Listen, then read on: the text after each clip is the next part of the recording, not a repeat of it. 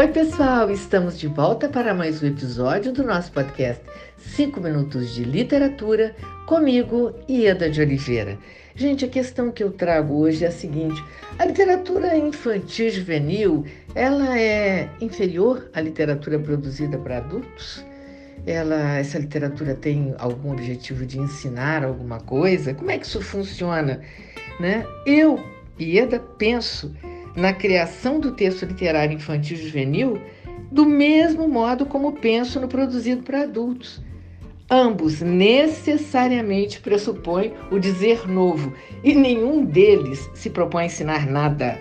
Ensinar, aqui eu me refiro no sentido etimológico do termo, né? De insignare, é de marcar de fora para dentro, apresentando ao leitor verdades ou pseudo-verdades prontas para serem digeridas é, compreendo o espaço da literatura como da dúvida, da percepção temerosa, do risco e como de toda arte, o espaço da educação.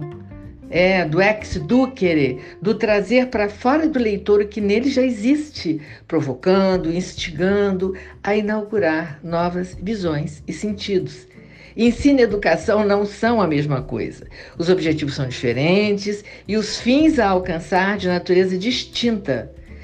Todos sabemos que durante anos a literatura infantil juvenil é, ficou associada à ideia de ensino e o fortalecimento dessa crença levou a uma produção de qualidade comprometida. Talvez esse fato, aliado à orfandade a que foi relegada essa produção desde Perrault, vai lembrar que Perrault atribui seus textos infantis ao filho, né? Isso talvez tenha criado um torcer de narizes para a literatura produzida para crianças e jovens, como se fosse uma literatura menor. Bom, é preciso que se entenda que a fronteira entre a literatura infantil e a literatura dita adulta não é de natureza estética, e sim de natureza contratual. As duas modalidades se enquadram em contratos de comunicação diferentes.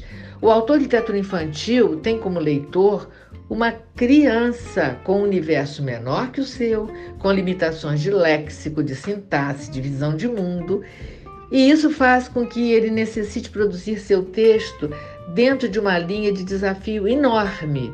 O contrato que rege a relação adulto-criança é diferente do que subjaz a relação entre dois adultos. A margem de manobra para a produção de um texto para criança é muito menor que a de um texto produzido para adultos. São outras as regras de produção com imensos desafios. Chamar o diferente de inferior é, no mínimo, uma leviandade. Talvez por utilizar para a literatura infantil parâmetros críticos aplicáveis à literatura dita adulta e por não perceber que a produção literária para crianças transita em outra ordem contratual, o que não a caracteriza como inferior é que a sociedade tenha sustentado a crença falsa, explicitada ou não, de que ela seria menor que a literatura adulta. Tal crença, gente, parte da falsa premissa de que as regras de produção de ambas são as mesmas e não são. Ela pode ter resultado também da fixação de conceitos equivocados advindos da época da ascensão da burguesia ao poder no século XVIII, ou talvez até mais modernamente, né, do grande volume de obras para crianças, nem sempre de qualidade, lançadas no mercado. Até porque definir o que representa qualidade num texto literário infantil não é tarefa das mais fáceis, quando sabemos que o discurso da arte é marcado pela imprevisibilidade da mensagem, pela singularização e que, paradoxalmente, sua sedução vem daí. Se a criança necessita de um discurso previsível, como oferecer-lhe o artístico? Esse é o desafio dos criadores da literatura infantil. Trabalhar com uma estreita margem de manobra e, mesmo assim, atingir em seus textos nível de excelência estética. Eu, particularmente, é, sempre que eu produzo um texto é, infantil, eu, eu, eu sinto a, a, dificuldade enorme de, pela, exatamente por essa margem de manobra menor.